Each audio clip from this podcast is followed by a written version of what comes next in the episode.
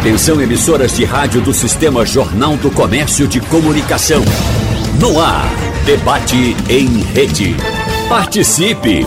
Rádio Jornal na internet. www.radiojornal.com.br Começando o debate desta segunda-feira, dia 4 de setembro. Agora é para valer. A faixa de isenção do imposto de renda foi ampliada para quem ganha até dois salários mínimos, o que corresponde a R$ 2.640, está isento do pagamento do imposto de renda. E tem muito detalhe envolvido nisso aí, a gente vai esclarecer ou tentar esclarecer hoje.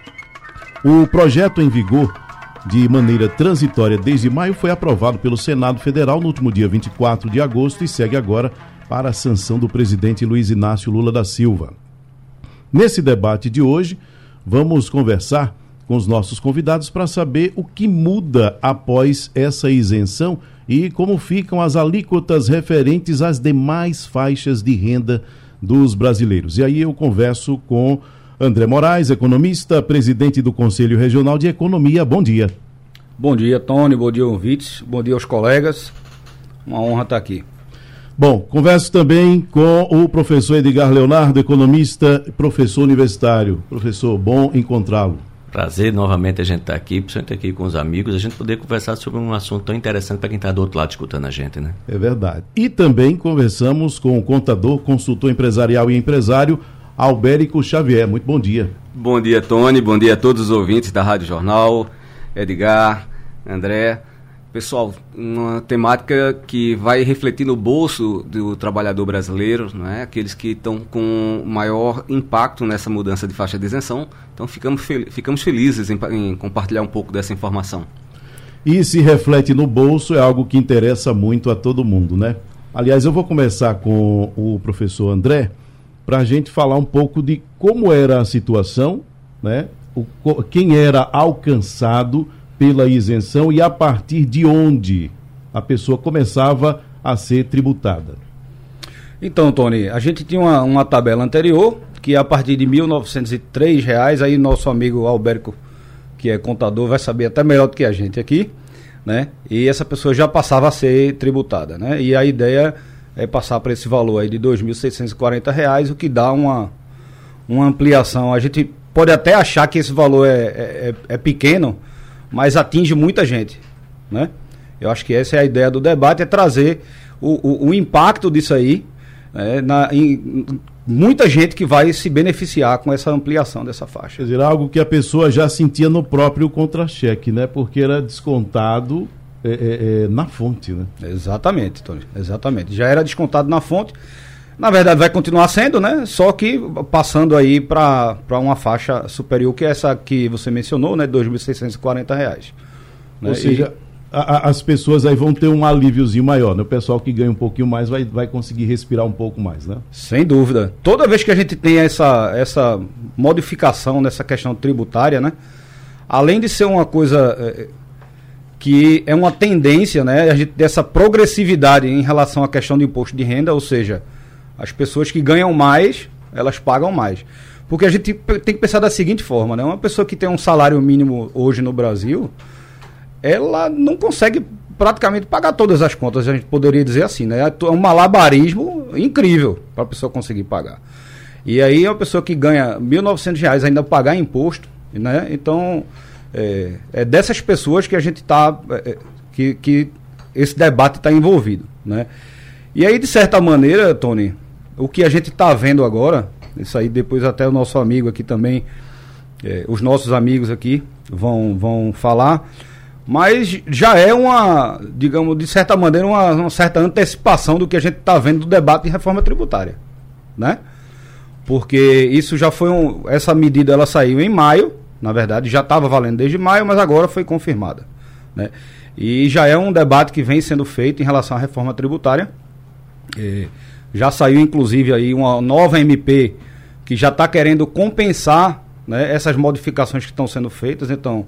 Vai ser é, necessário, vai... né? Isso. Porque aí, se a gente tira o pessoal de uma faixa joga para outra, né, esse impacto aí, como é que a gente vai recuperar aí esses, esses, esses tributos? E aí vem essa questão da reforma tributária e dessa progressividade e também da MP que saiu semana passada, é, falando da questão da tributação, na modificação da tributação dos fundos exclusivos né, e também das offshore. Professor Edgar, o presidente Lula dizia em campanha que queria colocar o pobre no orçamento e o rico no imposto de renda. Isso que está acontecendo agora já é o início, ou prenúncio, ou início mesmo desse movimento, a gente chega à seguinte situação. Quem recebe até R$ 2.640 passa a ter isenção e não terá imposto de renda descontado no salário. Parece pouco, como disse o professor André, mas é um avanço significativo. É um avanço, sim, claro. É, Tony, como você bem colocou, primeiro uma promessa de campanha. Ele falava de isentar até 5 mil reais. Mas aí a gente também precisa separar um pouco o que é aquele discurso né, de palanque com o que é o mundo real. Porque a gente sabe que na medida em que a gente isenta uma parcela da população, né, e a gente conta, inclusive por conta do, do, do arcabouço fiscal, com a necessidade de arrecadação para manter a estrutura da máquina funcionando, porque a gente começou a montar de qualquer forma uma reforma tributária sem uma reforma administrativa, mas aí é uma outra questão, mas de fato, isso aí já, é já caminha na direção correta. Por que, que eu digo caminha? Porque isso é extremamente importante. Porque não tem sentido a gente tributar no Brasil uma pessoa que ganha dois salários mínimos. Isso não está fora da realidade. Se você for olhar em outros países, a tributação lá nos Estados Unidos vai começar acima de 6, 7 salários mínimos ali com a faixa de 10%. Claro que é uma outra, uma outra escala. Então você tem pessoas né, que ganham, na média, muito mais do que a gente aqui em relação ao salário mínimo, não em valor absoluto.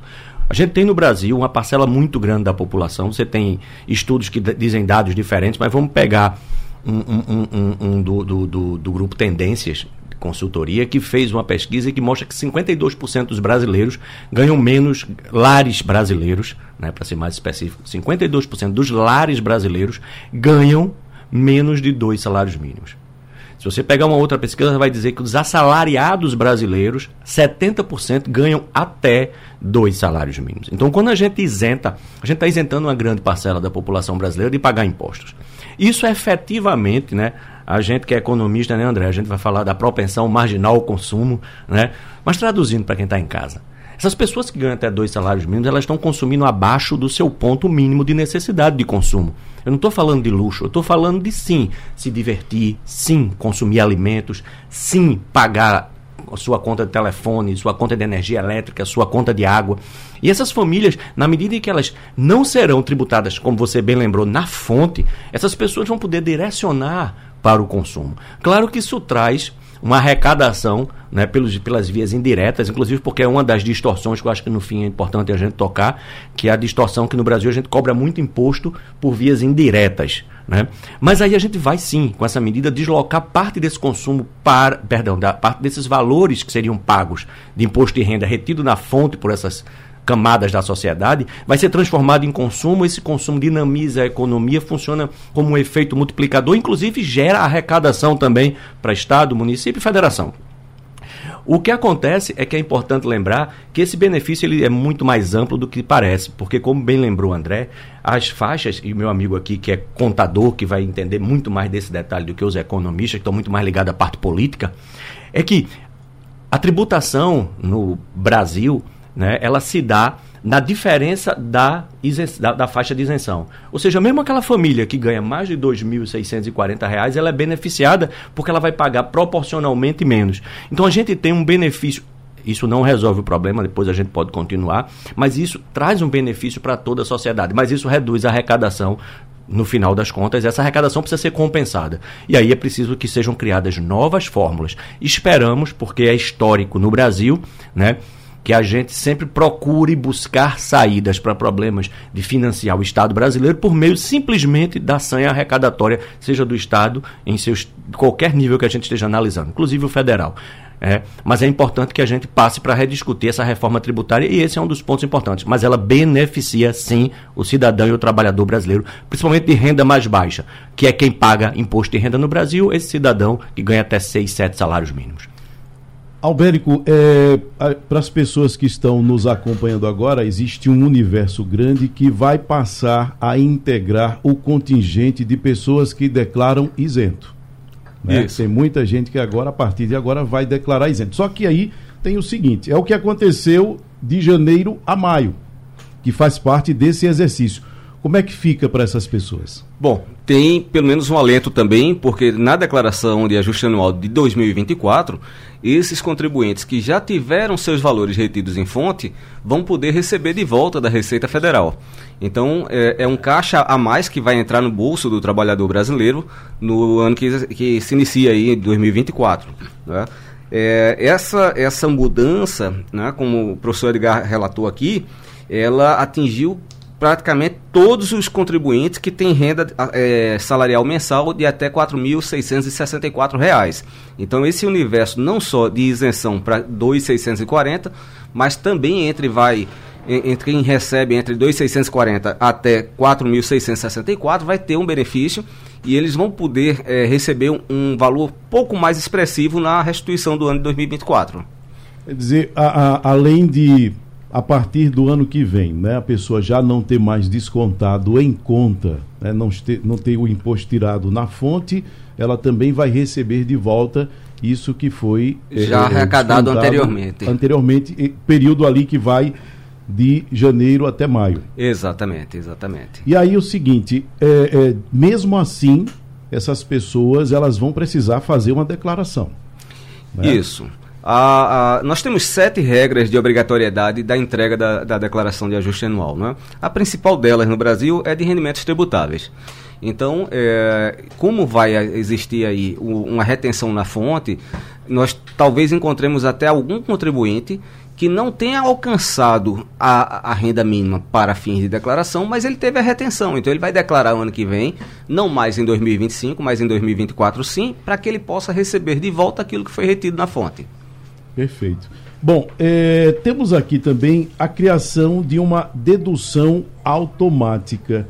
Professor André, para que a gente possa entender é, é, o que, é que significa essa dedução automática. O valor é de 528 reais. Onde é que ela entra nessa conta? Onde é que ela entra nessa história?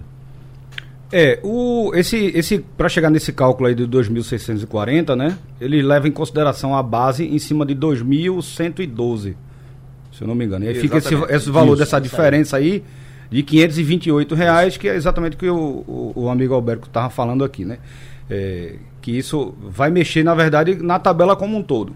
Né? Então a ideia é, é não, não só atingir aquela, aquele pessoal que está ali na primeira faixa. Né? Mas vai ser a base de cálculo é. em cima desse essa, essa, dedução, Tony, ela já existia na tabela anterior, mas ela Isso. era variável. Então, como eu tenho a faixa de 0, 7,5, 15, 22,5 até alcançar a alíquota máxima de 27,5%, eu tinha um, um valor de dedução por faixa. E agora eu passei a ter uma tabela que fica mais fácil de ser aplicada porque eu tenho um único valor de dedução, 528 reais. É, Alberto, isso também foi, creio eu, você pode me corrigir se eu estiver errado, para que a gente pudesse atingir exatamente dois salários mínimos. Né, e poder fechar a tabela de uma forma mais fácil, atingindo essa grande parcela da população brasileira. Então, eu acho que no final eles fizeram um ajuste que não só simplifica a conta, mas que jogou a, a, a, a isenção para o patamar de dois salários mínimos, porque não tem sentido lógico, né? A gente ter, tem outras coisas que não tem sentido também no Brasil, mas essa é mais uma delas, né? A gente não tem sentido a gente cobrar imposto de renda de uma família que recebe dois salários mínimos. Isso não tem lógica. Vai, o, o, valor fixo é, é, vai ser do, vão ser dois salários mínimos, porque o salário mínimo no outro ano aumenta. E aí, se for o caso, mantido esse valor de 2.640, os dois salários mínimos vão superar esse valor. Como é que vai ficar então a partir dos aumentos do salário mínimo? É, nós temos uma situação que essa tabela ela chegou a alcançar essa situação porque ela ficou congelada por muito tempo. Né? Nós temos aí a, a, a, tabela que, que varia de 15% para 25% para as pessoas jurídicas, congelada desde 2000, 95, 95 teve uma pequena modificação, posso estar enganado. É, mas eu acho que, é, é acho que ela está congelada desde 95. É. E imagine aí eh, o impacto que isso traz na arrecadação. E para as pessoas físicas, essa defasagem estava absurda. É, eu vou colocar até o seguinte: para o trabalhador, efetivamente, a, a, a, dedução ela ficou um pouco superior a dois salários mínimos, porque ela, ele ainda tem direito a deduzir a contribuição previdenciária dele. Então, uhum, mesmo aquele isso. que vai em cima de 2.700 e alguma coisa, ele vai deduzir o INSS e vai ficar é, na faixa de isenção. Então, o que precisa é uma política que seja mantida de correção dessa tabela para que a gente não coloque a população brasileira novamente numa obrigatoriedade de contribuição é, mais significativa por congelamento da tabela de dedução. E tendo que ficar rediscutindo isso a, o tempo inteiro. Né? Exatamente. a, já a regra já não é boa e ela ainda não acompanha a necessidade de revisão dos valores. Então aí a gente tem um problema que no final quem paga é o cidadão. Professor Edgar, o senhor falava a respeito da importância eh, dessa correção e do que isso vai significar para o trabalhador, que de qualquer forma é um valor que retorna em forma de consumo e a, a importância disso. Como é que o trabalhador ele vai sentir de verdade essa mudança? Como é que ele vai poder usufruir, vamos dizer assim, disso? Efetivamente, ele deve sentir como um ganho de renda, mas isso é pouco provável que a maior parte perceba. Por que é pouco provável que a maior parte perceba? Né? E isso aí é uma coisa que a gente já conversa há muito tempo aqui, inclusive, né, André? É porque a maior parte do brasileiro ele não tem uma cultura de controlar bem suas finanças pessoais. Então, tem um dado que é antigo já, que é uma pesquisa da Serasa Experian, que mostra que metade dos brasileiros é incapaz de dizer quanto ganha ou quanto gasta durante um mês em média. Então, na verdade, ele, o cidadão em geral, ele, se você perguntar daqui a um ano, a gente voltar aqui para fazer um balanço disso, a gente vai perceber que houve sim um ganho de renda para a população, né? houve sim essa, essa, esse provável impacto no consumo, ocorreu sim esse provável aumento, esse incremento de arrecadação por impostos indiretos, mas efetivamente, se você abrir o microfone, poucas pessoas vão perceber. Porque para que ele percebesse, ele precisaria ter, de fato, uma, uma, uma, capacidade analítica dos seus rendimentos. Então, ele pouco vai perceber, mas efetivamente o que ele vai ter? Ele vai ter um pequeno ganho de renda. Né? Esse ganho de renda, exatamente, porque ele, além de não ser é, mensalmente tributado, ele ainda vai ter a capacidade de, ao final do período, na sua declaração, ele receber um pouco mais. Né? Talvez esse seja o único momento onde efetivamente aquele, aquele, aquele cidadão brasileiro, aquele trabalhador que fazia sua declaração de imposto de renda, ele vai perceber, opa, esse ano eu tive uma declaração um pouco, né, com, com, com uma, uma, uma uma, uma, como é o nome? É uma restituição. Uma restituição, me efetiva. faltou a palavra, Tony. uma restituição um pouco mais gorda do que eu tinha. Então talvez esse seja o primeiro momento. E o segundo momento, efetivamente, no ano seguinte, quando ele perceber que talvez ele não precise fazer uma nova declaração. Né? Exatamente. Eu acho que são esses dois pontos. Mas efetivamente o ganho de renda, né, ele talvez não perceba tanto. Até porque, do ponto de vista micro, individual, não é um acréscimo de renda significativo. Do ponto de vista nacional, sim, é um acréscimo de renda importante, isso é importante para a economia nacional e é importante porque sinaliza na direção da gente começar a rever algumas coisas de imposto de renda, né? mas é, eu acredito que na prática o cidadão vai perceber pouco por conta dessa é, é, baixa característica de ser um, um, um, um, controlador de suas finanças pessoais, que a gente efetivamente não tem, né, principalmente nessa faixa de renda. Não todos, mas grande parte dos brasileiros. Bom, Albérico, e como o valor era muito baixo, né, a pessoa era atingida aí a partir de R$ 1.903 e grande parte é, do, dos trabalhadores ganha um pouco mais que isso até. E aí tem muita gente que se acostumou a fazer a declaração e agora está passando para um outro patamar, mas ele não pode esquecer, sob pena de ter prejuízo no CPF, de declarar-se isento, né? Exatamente. E até para não deixar de receber aquilo que ele tem de direito para que ele já contribuiu para o, para o governo federal, né?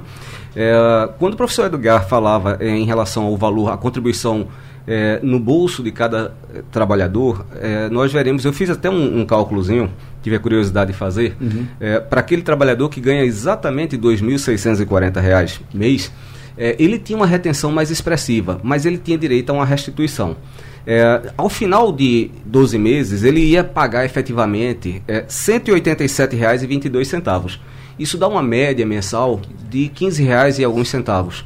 Então, é, o impacto financeiro ele vai existir agora porque ele não vai ter uma retenção no, maior, no valor maior, porque esse valor de 187,22 ele já era aplicado depois que ele, é, a gente aplica o desconto simplificado de 20% mas é, é, é, ele, ele vai conseguir agora botar um pouco mais é, é, um, um, recurso em sua gestão, porque ele botava emprestava dinheiro ao governo. Né? Você, o trabalhador, quando ele tem sua retenção na fonte, ele está emprestando dinheiro ao governo para, no exercício seguinte, fazer sua declaração de ajuste anual e dizer: governo, me devolve aí o que eu paguei a mais, né? que a restituição do imposto de renda nada mais é do que uma devolução do tributo que foi pago antecipadamente a maior. Então, é, é, é o impacto é, é significativamente pequeno no bolso de cada cidadão, mas em grandeza nacional isso traz um benefício muito grande para a população. Bom, seguindo por aqui com o debate da Supermanhã, hoje falando sobre mudança na faixa de isenção do imposto de renda, os impactos na economia e também no consumo. A gente conversa com o economista e presidente do Conselho Regional de Economia, André Moraes, com o economista e professor universitário Edgar Leonardo e também com o contador, consultor empresarial e empresário Albérico Xavier. Doutor André, é, professor André, a gente falava aqui antes do, do, do intervalo, e aí Alberto trouxe o seguinte, que pode parecer um impacto pequeno do ponto de vista financeiro, e aí a gente comentou aqui, enquanto estava no comercial, que existe um impacto psicológico que também pode ser muito bom, né? Exato. É, eu acho que Edgar também ele tocou um ponto bem interessante, que é a gente aqui não tem essa, essa digamos assim, essa educação financeira suficiente para a gente entender nem o, a gente fazer a conta do nosso próprio fluxo, né? De receita e despesa. É, vai ter esse impacto aí quando o pessoal for fazer essa restituição. Eu acho que talvez salte um pouquinho mais aos olhos, né? Mas a gente aqui tem, essa, tem esse costume da gente fazer nossa readequação de renda a cada aumentozinho que a gente tem, né? E por mais pouco que seja, né? É, a gente tende a já dizer assim, ó, vai, vai sobrar mais agora, vou, vou ter mais renda para gastar mais, né? Então tem, essa, tem esses impactos sim.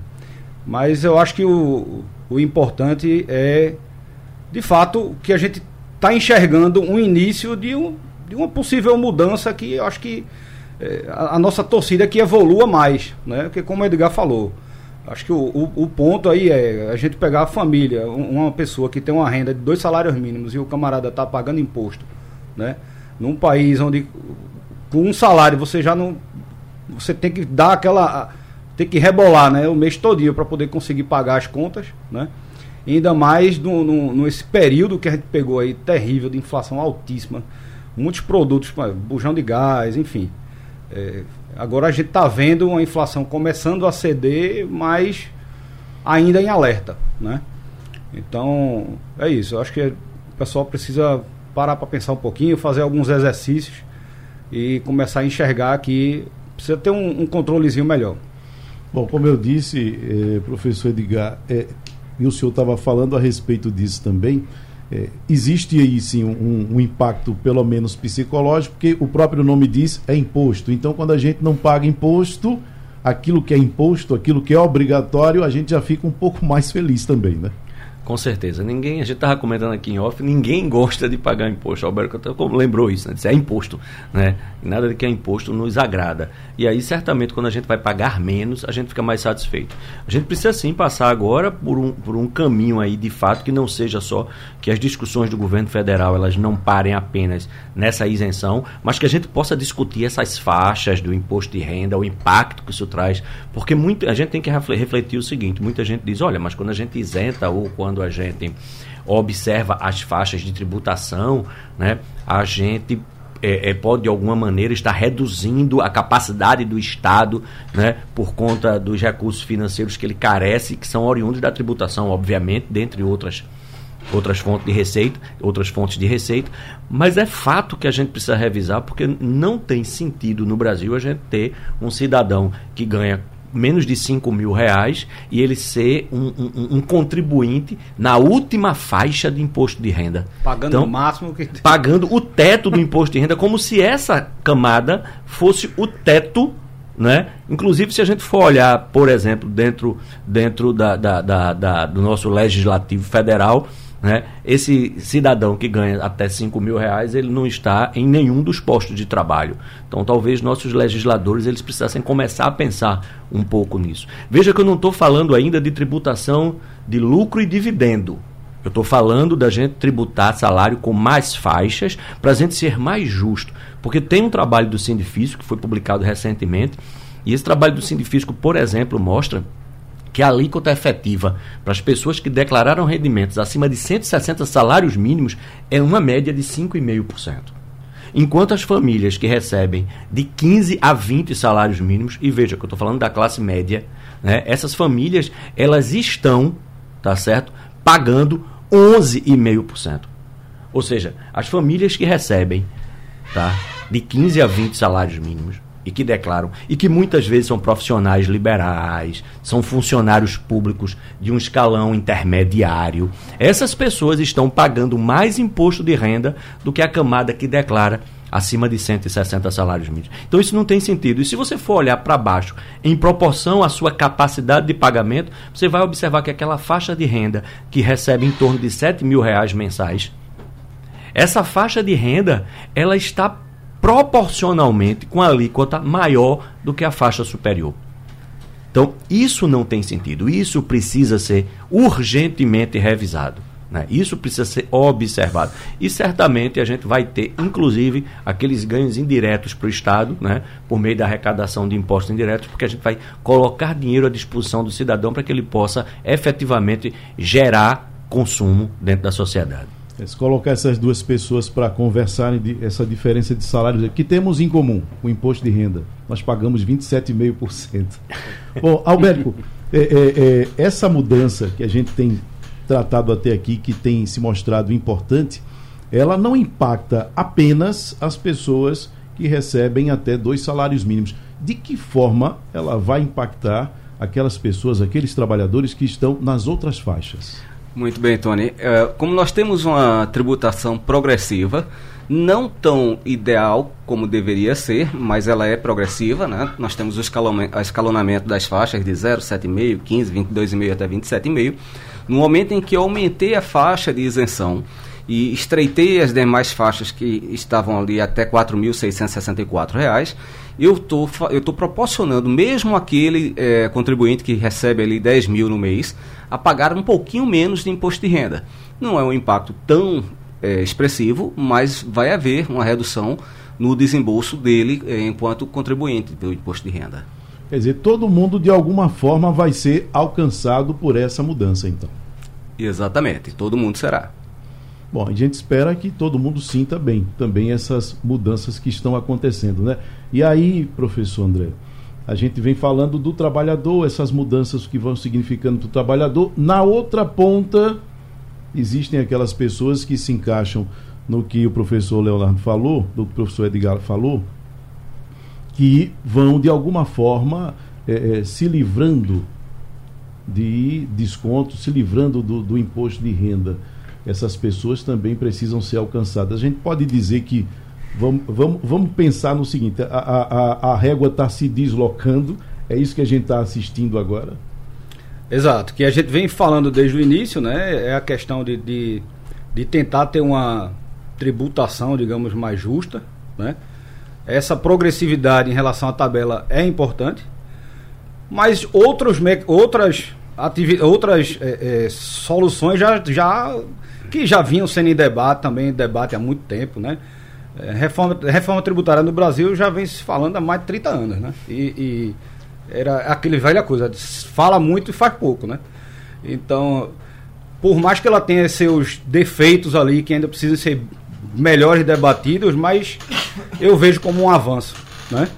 É, porque de fato as pessoas que têm uma, uma não só uma renda, né, mas que tenham mais que tem mais riqueza, ela consegue ter mecanismos de se proteger contra a inflação, ela consegue ter mecanismos como o fundo exclusivo, que enquanto está ali é, é, rodando naquela gestão ali de, dos recursos, é, ele não necessariamente vai pagar o tributo, vai pagar num, num, num resgate. É, e, então, é, é, uma forma da gente tentar chegar. Né? É, nos fundos exclusivos, por exemplo, está tá se propondo essa tributação igual ao fundo de investimento normal, que vai ser aquele fundo tradicional de come cotas, né? que na verdade é uma antecipação do imposto que é feito todo mês de maio e, e, e novembro. Né? E nos fundos, no, nas offshores, que na verdade é, é como se fosse assim: a gente tem um, o onshore, que é o nosso fundo exclusivo, e tem o offshore, que é o fundo fora. Né? E lá, toda vez que for ter uma distribuição de lucros, vai ter também essa, essa taxação. É, mas é importante é isso, são, são as duas coisas caminharem juntas. Né? E também teve a medida agora, né, Edgar? do juro sobre capital, capital próprio, Sim. né, que também já foi outra medida que também já vinha sendo falado. É, mas aqui no Brasil, é, também pegar um pouco do gancho aqui do, do meu amigo Edgar, É, aqui o pessoal dá, vai dar jeito para tudo, né? Porque a gente tem, por exemplo, estruturas Menos na, o no trabalhador, né?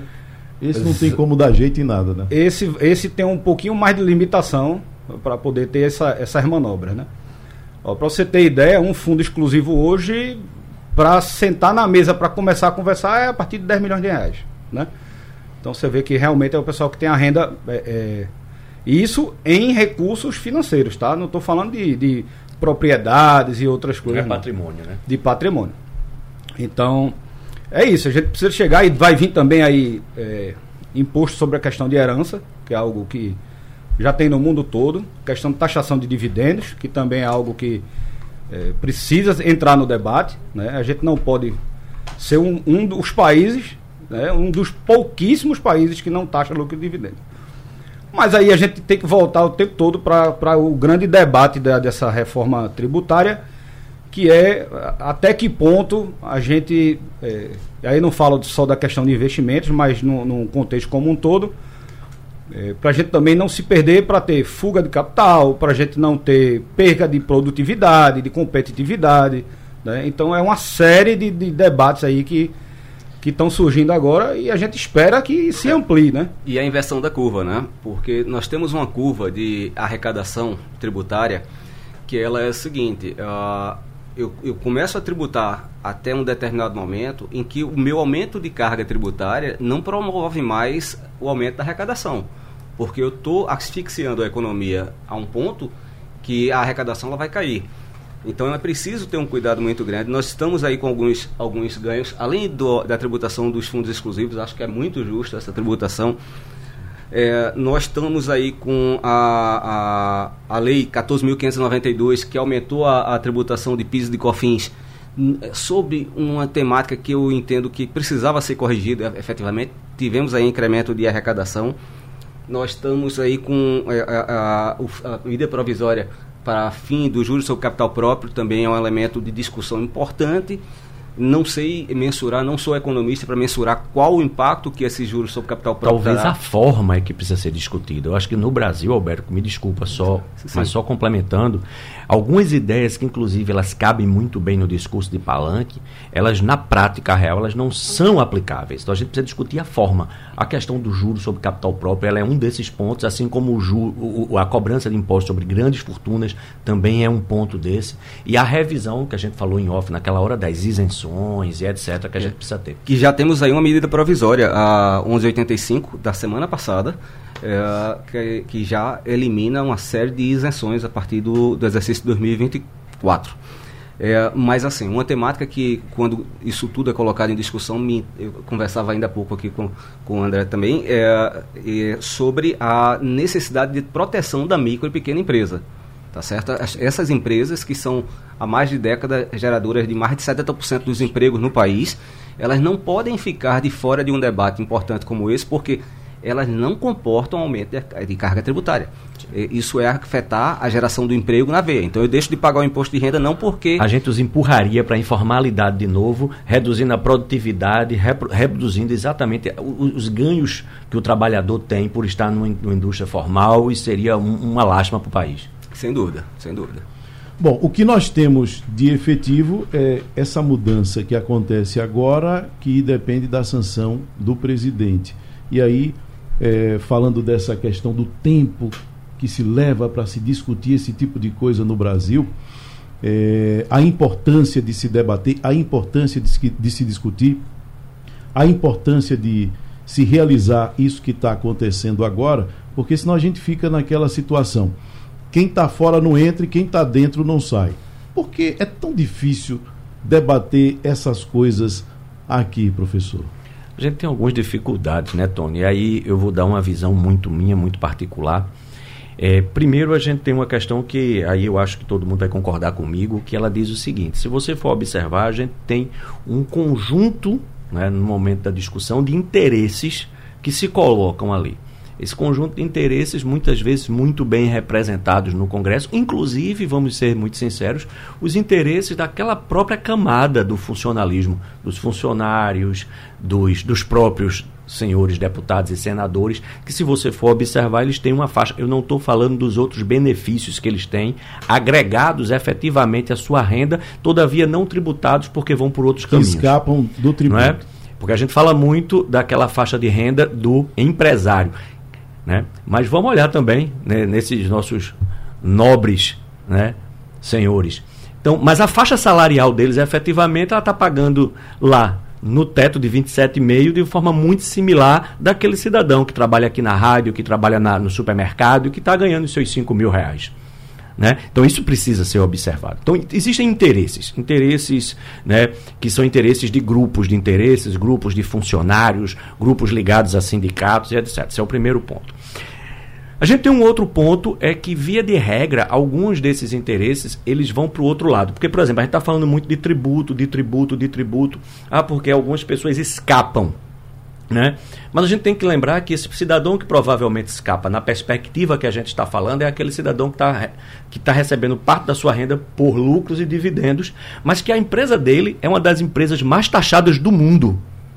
Porque no Brasil a gente tem uma série de jabuticabas que a gente cria, que são essas coisas só nossas, e na tributação, meu amigo Alberto aqui, que, que é, é, é, estuda isso, ele, ele sabe muito bem mais até do que a gente economista. Mas essa, essa, essa, essas distorções que a gente tem aqui no Brasil, por exemplo, um estudo feito pela CEPAL mostra que na América Latina e no Caribe, em 25 países estudados, o Brasil tem a maior tributação sobre empresas, na faixa de 33,5%, 34%, enquanto a média da América Latina é 21,3% da tributação. Ou seja, a nossa empresa ela é muito tributada. Né? Isso é uma distorção. Eu tenho que pegar estas empresas e pesar menos a mão, porque ela vai gerar emprego e renda. E aí sim eu posso aumentar o peso né, da tributação sobre a pessoa física do empreendedor, do empresário. No Brasil, a gente faz uma distorção. A gente vai lá na empresa, por quê? Porque muitas vezes é, aquele segmento de empresa, ele consegue negociar melhor. Aquele segmento de empresa tem um determinado sindicato muito forte que se faz presente, pressionando no momento de decisões, e aí a gente alivia. Isso eu estou falando só de tributação geral, não estou falando de isenções específicas para grupos setoriais. Né? Então, esses grupos setoriais. Então, a gente começa a ter distorções na tributação brasileira que no final refletem nessa jabuticaba que a gente tem, que é na ponta o trabalhador efetivamente pagando proporcionalmente muito mais do que ele deveria pagar. Né? Não tem sentido, repito, um cidadão que ganha 5 mil, 6 mil reais está pagando a alíquota máxima. Esse cara devia estar tá pagando a alíquota de entrada. Então a gente precisaria ter, como é nos Estados Unidos, 7, 8, 9, 10 alíquotas. Alíquotas que inclusive fossem superiores a 27,5.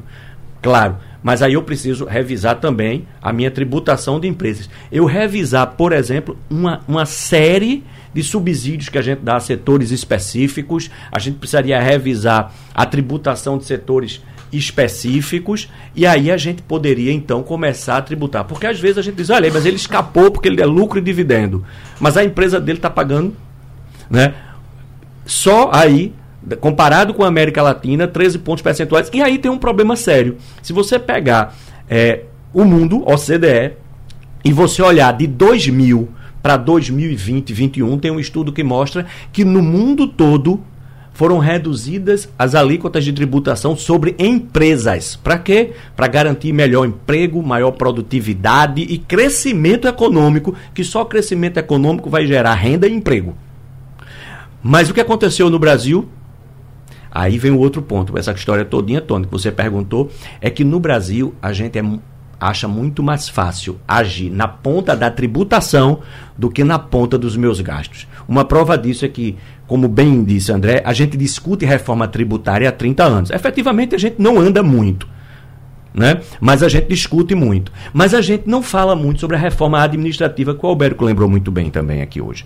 Porque para que a gente possa discutir entrada de recursos, eu tenho que discutir a forma como eu distribuo, gasto, invisto esses recursos. Isso só pode ser feito diante de uma reforma efetivamente uma reforma administrativa, o que não tem sido feito no Brasil. Então, esse tem um outro problema. E o, último ponto é que, de fato, a gente tem que olhar as coisas com menos, é, é, é, menos ranço, porque muitas vezes a gente olha e diz: ah, mas o empresário ele escapa porque ele recebe lucro e ele não é tributado. Verdade, mas a empresa dele é muito tributada. E esse empresário ele não pode ser demonizado. Porque esse empresário é quem gera emprego e renda. Se esse empresário não existir, a gente vai fazer o quê? Então a gente tem que tomar muito cuidado. A gente precisa discutir imposto sobre herança, sim, mas o imposto sobre herança escalonado. Eu não posso cobrar o mesmo imposto sobre herança. E o mundo fez isso. O mundo, onde cobrou imposto sobre herança muito alto e não diferenciou aquele pai de família que deixou uma casa para sete filhos, daquele grande investidor no ramo de imóveis que deixou 300, 400 imóveis para dois filhos, onde não fez essa diferença, acabou o Estado perdendo. Né? Porque a gente espanta esse cidadão. Imposto sobre grandes fortunas tem que ser revisto. Claro, o Brasil a gente tem uma tributação muito complicada e que acaba salvando essa elite. Mas a gente tem que observar, porque também, de novo, experiência mundial, se a gente for pegar todas elas, eu não vou nem apontar, porque senão a gente demoraria mais. Se a gente olhar os países, vários países tributaram grandes fortunas e voltaram, porque simplesmente essas grandes fortunas foram embora e levaram essa fortuna a geração de emprego e renda que ela permite. Então a gente precisa entrar no detalhe de tudo isso. Então eu diria que a gente tem esses pontos, efetivamente, grandes grupos corporativos, a gente tem interesses pessoais sendo levados à frente do interesse da nação, a gente tem uma distorção causada por setores que adoram ser e atuar sempre protegidos com uma chapa branca, e a gente tem uma demonização do setor empresarial que precisa ser revista efetivamente no Brasil, porque isso impede o crescimento econômico da gente. Albérico, a questão ela é complexa, mas não dá para dissociar é, o que se faz em termos de tributos é, da pessoa física e a pessoa jurídica. Essa coisa, pelo que você colocou, ela precisa andar paralelamente para que a gente possa ter, digamos assim, um conjunto efetivo de ações e de atitudes. Tony, é, como bem colocou o professor Edgar, é, o Estado precisa ser é, é, é, alimentado com recursos financeiros. Então, nós temos que garantir essa arrecadação. A arrecadação na pessoa física foi muito bem colocado aqui pelo professor Edgar. Ela precisa ser, é, em forma de justiça, tributada de forma escalonada. e nós também não podemos afastar aquele é, é, capitalista, aquele detentor do recurso que quer pegar o seu capital, o seu dinheiro, colocar em risco em uma operação. Então ele vai abrir uma indústria, ele vai abrir um comércio, ele vai investir numa prestadora de serviço de alguma forma, vai pegar seu capital. Esse capital ele não tem uma garantia de remuneração. Então é, eu não posso afastar esse capital. Hoje no Brasil, nós é, é, temos essa, essa arrecadação na ponta. E o pior de tudo é que essa tributação na empresa, ela não está sendo paga eh, especificamente pelo empresário, mas é o cidadão quem paga, né? é o consumidor que está pagando por isso. Ele está na ponta. Então nós temos aí, é, se eu estou falando aqui de uma isenção de imposto de renda para R$ 2.640, eu ainda estou falando de uma isenção em cima de um dos tributos, porque o, o, o trabalhador brasileiro ele tem ali embutido no preço dos produtos uma infinidade de, de, de outros tributos envolvidos em tributos caríssimos, né? Essa, essa, esse percentual aí de 33%, ele é uma realidade e está sendo pago aí pelo cidadão. Então, precisamos rever é, e, e de forma escalonada, não só para o cidadão, mas também para as empresas, entender que pequenas e médias empresas, microempresas, são geradoras de, de mão de obra. A grande empresa, ela consegue trazer é, atividades que tecnologia e outros elementos é, minimizam muito o uso da mão de obra. Então, é, eu tenho que valorizar a geradora é, de recursos, eu tenho que valorizar a indústria e aquele que gera é, emprego efetivamente na, na, na, sociedade. Eu não posso fugir dessa, dessa valorização.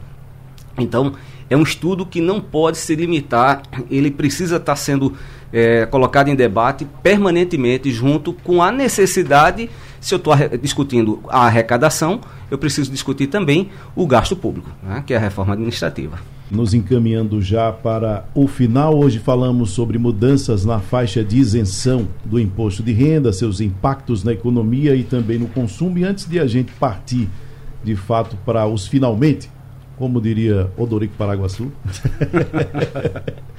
e o professor Leonardo é muito fã dele, né? É um dado interessante aqui. Com essa correção, o governo deve deixar de receber 3 bilhões e 200 milhões em 2023, de maio a dezembro, aquilo que a gente estava falando no início, e 5 bilhões 880 milhões no ano que vem. O que é que a gente pode esperar? E aí cada um vai fazer a sua colocação, a gente já se despedindo mesmo. O que é que a gente pode esperar diante desse cenário que a gente está vendo agora? E se a gente segue otimista, pessimista, realista, como é que a gente deve ficar? Olha, eu sou, como eu estava dizendo aqui em off, eu sou um realista esforçado. Eu analiso, olho e eu tento observar que vai para o melhor caminho. Algumas vezes eu não acredito. Eu vou só dizer uma coisa rápida aqui, é que eu sempre que vejo o poder público dizer que vai ter queda de arrecadação e o que é que pode fazer, eu sempre lembro do pai de família que está estudando a gente em casa. Quando ele tem uma renda que se reduz, a primeira coisa que ele faz é identificar o que é que ele pode cortar talvez o cidadão que está em casa escutando pudesse dar uma aula disso para os nossos é, é, gestores públicos. Bom, é, eu, eu, tenho a expectativa de que o Brasil ele, ele melhore essa política de justiça social e me preocupo muito para que essa política ela não traga uma mão errada é, com oneração demasiada e aquela consequência que a gente já conversou mas é, eu espero estar sempre olhando o meio copo como quase cheio. Pois é, meu amigo, meus amigos, é, a, a, gente sabe que vai ter, pode ter até essa, essa, essa perca de arrecadação aí, mas a gente já sabe de onde vai sair, né? Essa diferença aí. Então é aquela coisa, alguém vai pagar. Né? Se está se mexendo nessa, nessa faixa aí mas ao mesmo tempo a gente está vendo algumas manobras já cortando a questão de juros sobre capital próprio, já no debate aí taxação de dividendos, né, taxação de fundo exclusivo, taxação, taxação de offshore, a gente sabe que é, vai tirar de uma mão e, e, e pegar com a outra. Então, o fato é que vai ter que cobrir. Bom, professor André, já que o senhor está com a palavra, obrigado pela sua participação no debate de hoje. Obrigado, Tony. Obrigado, Albérico. Obrigado meu amigo Edgar. E conte conosco lá no Conselho. Estamos à disposição. Professor Albérico, obrigado pela participação. Eu que agradeço, Tony. Deixo um abraço para todos. Obrigado pela participação com os colegas também. Professor Edgar. Só agradecer, é sempre um prazer a gente estar tá aqui com essas férias, aprender um pouquinho mais, né? Obrigado, Tony. Eu daqui, numa posição privilegiada, aprendendo muito mais, né? Bom, nosso debate é repetido na madrugada aqui na sua Rádio Jornal. Sugestão ou comentário sobre o programa que você acaba de ouvir, envie para o nosso WhatsApp 99147 8520.